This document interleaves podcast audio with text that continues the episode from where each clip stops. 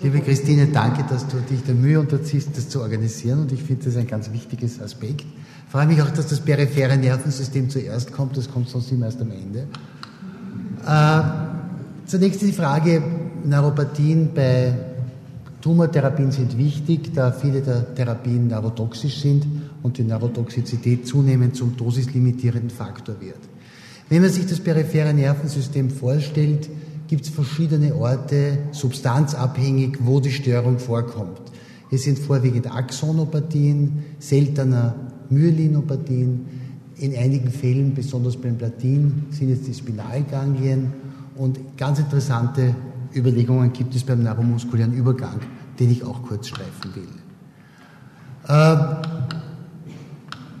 wie, welche Aspekte sind bei tumorbehandelten Patienten zu überlegen?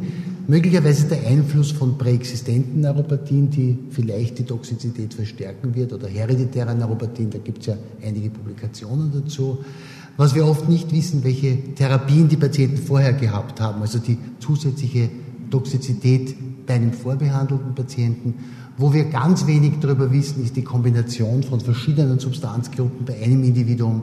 Was wir sicher wissen ist, dass es vorwiegend, vorwiegend, und ich werde da ein Beispiel bringen, wo es nicht passt, die kumulative Dose ist und auch das Coasting-Phänomen. Also das Phänomen, dass die Neuropathie zunimmt, obwohl die Therapie beendet ist, wie das bei Platinderivaten beschrieben ist. Äh, ein Professor Windebank sagt immer, das ist die einzige Neuropathie, die man beim Gesunden beginnt und im Laufe der Chemotherapie schlechter wird. Das heißt, das zeigt bereits die Dynamik. Es ist eine kumulative Dosis, die letztlich ab einer gewissen Dosis substanzabhängig zur Neuropathie führt. Welche Neuropathieformen wir haben, ist leicht gesagt, ein Teil der Patienten ist nur subklinisch, das heißt bei der Untersuchung oder bei der Messung würde man das feststellen. Der Großteil ist sensomotorisch, wo allerdings die sensible Komponente überwiegt. Es gibt auch sensorische Neuronopathien, das sind ataktische Neuropathien. Sehr selten in diesem Zusammenhang sind motorische oder autonome Beteiligungen. Das soll das aufzeichnen. Das Haupttyp ist eben die sensomotorische Neuropathie, die beinbetont ist, entsprechend der langen Fasern. Hier ist die Sensibilität vorwiegend distal. Es gibt Formen, wo die oberen Extremitäten beginnen im Sinn von sensorischen Neuropathien oder, und das ist auch bei einigen Typen, aber erst mit der Kumulation bekannt, auch eine ataktische Komponente kann dabei sein, die zu Koordinationsstörungen führt. Rein motorische Formen, Multiplex-Neuropathien, autonome sind eigentlich nicht in dieser Kategorie, sondern da muss man was anderes denken. Also sensibel vom Substanztyp ist es vorwiegend Platin, Thalidomid und das Portezomib, das bei Multiple Myelomen verwendet wird. Sensomotorisch ist das klassische Vincristin und eben auch die Taxane. Nun, was tun wir? Die beste Methode, die wir anwenden, ist die klinische Diagnose mit dem Wissen der vorhergehenden Therapie. Die Elektrophysiologie ist wichtig, aber nie spezifisch. Labor kann uns selten helfen. Wo wir große Probleme haben, sind die Scores, die Quantifizierung.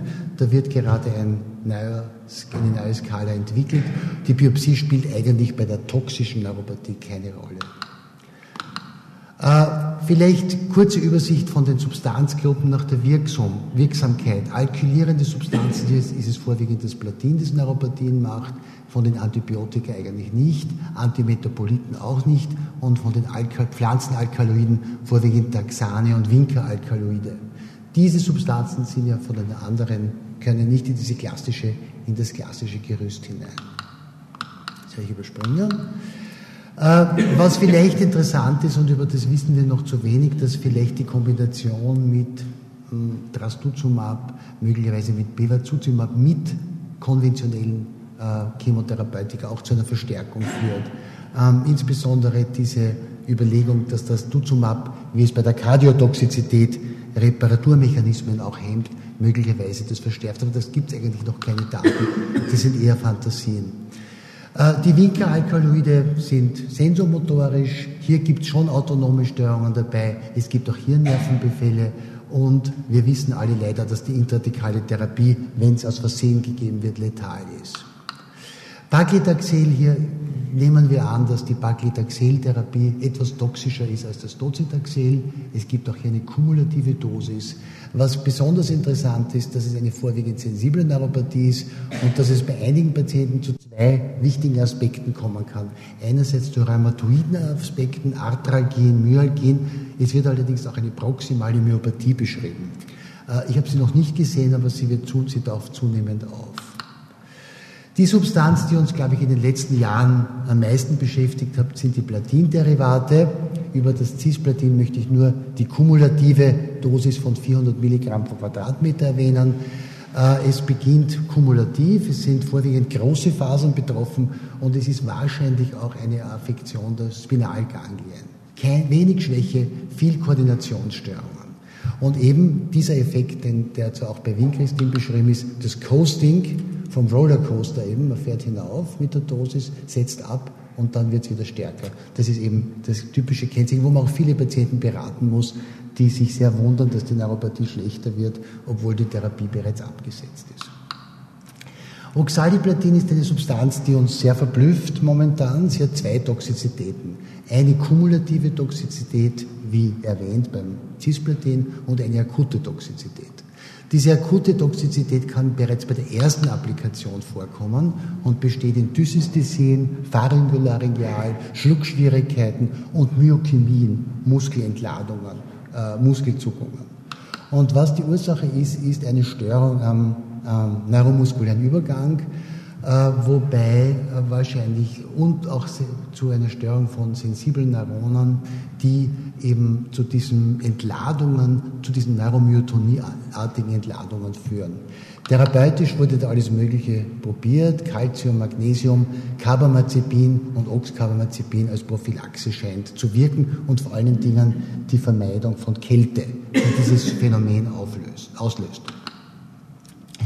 Ich glaube, das ist eines der wichtigsten Tabellen. Wie ist die kumulative Dosis für die Platine, Docetaxel, Paclitaxel, Vincristin ist ja relativ geringer.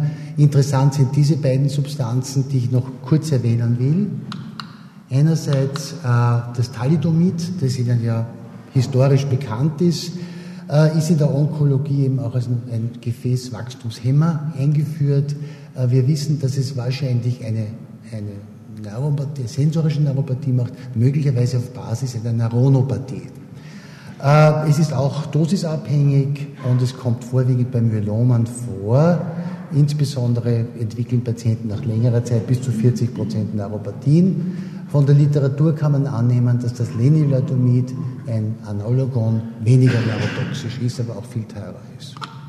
Das Bortezomib, ebenso bei den Myelomen im Einsatz, ist eine ganz neue Substanz, ein Proteasomhemmer, hat eine Therapieinzidenz von 30 Prozent. Das Problem ist allerdings, dass bei dieser Patientengruppe oft schon Vorschädigungen sind. Es sind ältere Patienten, sie haben auch manchmal schon vor Chemotherapien bekommen, zum Teil mit Thalidomid, sodass bis zu 71 Prozent äh, Befall des peripheren Nervensystems äh, berichtet wird. Und die gute Nachricht ist, dass es allerdings eine reversible Schädigung ist, die sich dann wieder rückbildet. Äh, Arsen ist ja für viele Zwecke verwendet worden in der Geschichte der Menschheit. Arsentrioxid äh, wird auch verwendet bei manchen Formen der Leukämie. Auch hier kommt zu einer typischen handschuh-sockenförmigen Neuropathie, nur mit leichter Schwäche und mit Axonlos gekennzeichnet. Auch das ist eine Substanz, auf die wir achten werden müssen. Die nächste Frage ist, Gibt es Therapien oder kann man Prävention machen? Und die Antwort ist leider nein derzeit. Es gibt zwar viele Dinge wie das Amiophostin, ACTH, Analogor, was immer über den Lauf der Zeit. Und es gibt jetzt einen Cochrane Review über Platin-Induced Neuropathy Prävention, wo eigentlich auch nichts herauskommt. Aber was man sicher tun kann als Neurologe ist, die Symptome lindern.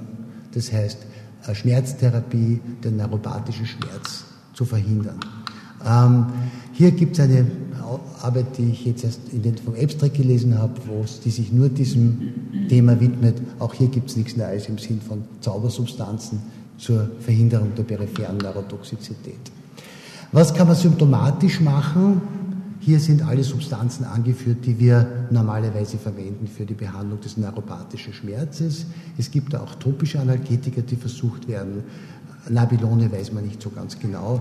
Zweifellos sind die Ionenkanalhemmer die effektivsten Substanzen beim neuropathischen Schmerz. Aber, und das muss man leider sagen, sie werden auch eingesetzt zur Prävention von manchen Zuweisern. Das ist sinnlos. Es ist nur eine symptomatische Therapie und hat keine präventive Wirkung. Zusammengefasst, was kann man tun? Wenn man den Patienten hat, ist zunächst einmal sehr wichtig, die Vorbehandlung zu wissen, äh, das Risiko im Vergleich zu vorexistenten Neuropathien. Dann kann man abschätzen, ob da bereits eine Toxizität vorhanden ist. Man muss die Kombinationen überlegen und man muss sich immer im Auge behalten, die symptomatische Dosis, die natürlich mit jeder Chemotherapie ansteigt. Äh, zweifellos eine wichtige Aufgabe ist die Behandlung der Symptome, wie ich das an den letzten Tabellen gezeigt habe. Und manchmal ist es nicht leicht, aus den vielen Medikamenten, die der Patient bekommt, herauszufinden, was wirklich die toxische Substanz ist. Danke vielmals.